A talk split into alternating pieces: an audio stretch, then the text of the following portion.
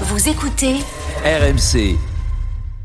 La story sport. La story sport avec vous, Julien Taxis, bonjour. Bonjour à toutes et à tous. Il est entré un peu plus dans la légende de son sport. Tony Parker a été intronisé la nuit dernière au Hall of Fame du basket américain. Une consécration supplémentaire pour Tony Parker qui devient le premier Français à entrer au Panthéon du basket. Et Eh oui, la cérémonie a eu lieu il y a quelques heures à peine à Springfield dans le Massachusetts. Tony Parker était accompagné de toute sa famille, ses amis, Thierry Henry notamment, pour recevoir cette distinction ultime de la part de la NBA. Il avait de son propre aveu mis beaucoup de temps à préparer son discours et on a ressenti beaucoup d'émotions au moment de l'intronisation. Document Bein Sport.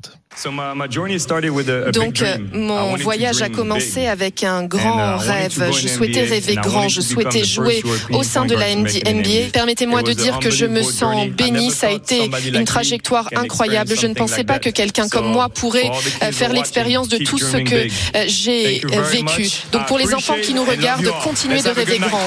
Beaucoup de fierté également car ce panthéon est réservé, rappelons-le, aux légendes de la NBA. Un peu plus de 200 joueurs intronisés, euh, parmi lesquels Michael Jordan, Karim Abdul-Jabbar ou encore euh, Kobe Bryant à titre posthume. Cela vient récompenser une carrière incroyable pour Tipeee. Quatre titres euh, de champion NBA, un trophée MVP des finales notamment.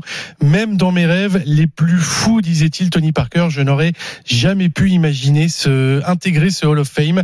C'est un cran au-dessus de toutes les distinctions qu'il a pu recevoir.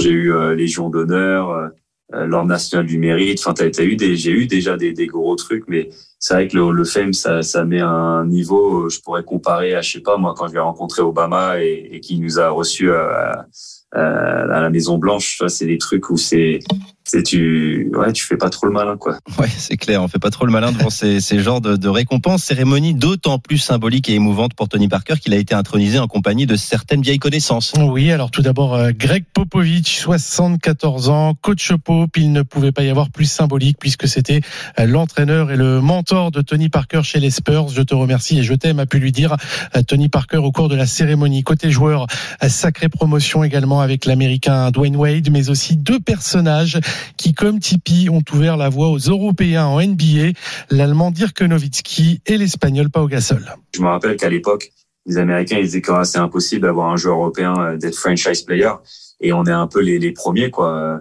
Euh, à, prendre notre franchise et les amener à, des titres. On a fait une longue route quoi avec Dirk et, et Pau. C'est vraiment un honneur quoi de, rentrer avec eux au Hall of Fame, d'avoir trois Européens en une classe. C'est cool quoi.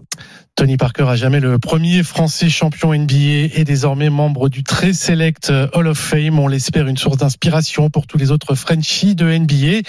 Et prochain sur la liste, pourquoi pas un certain Victor Wembanyama qui lui aussi va revêtir le maillot des Spurs. Évidemment le numéro 1 maintenant hein, des Spurs, Wembanyama après le numéro 9 donc de, Tony Parker entré dans la légende cette nuit. Merci beaucoup Julien Taxis pour cette story sport.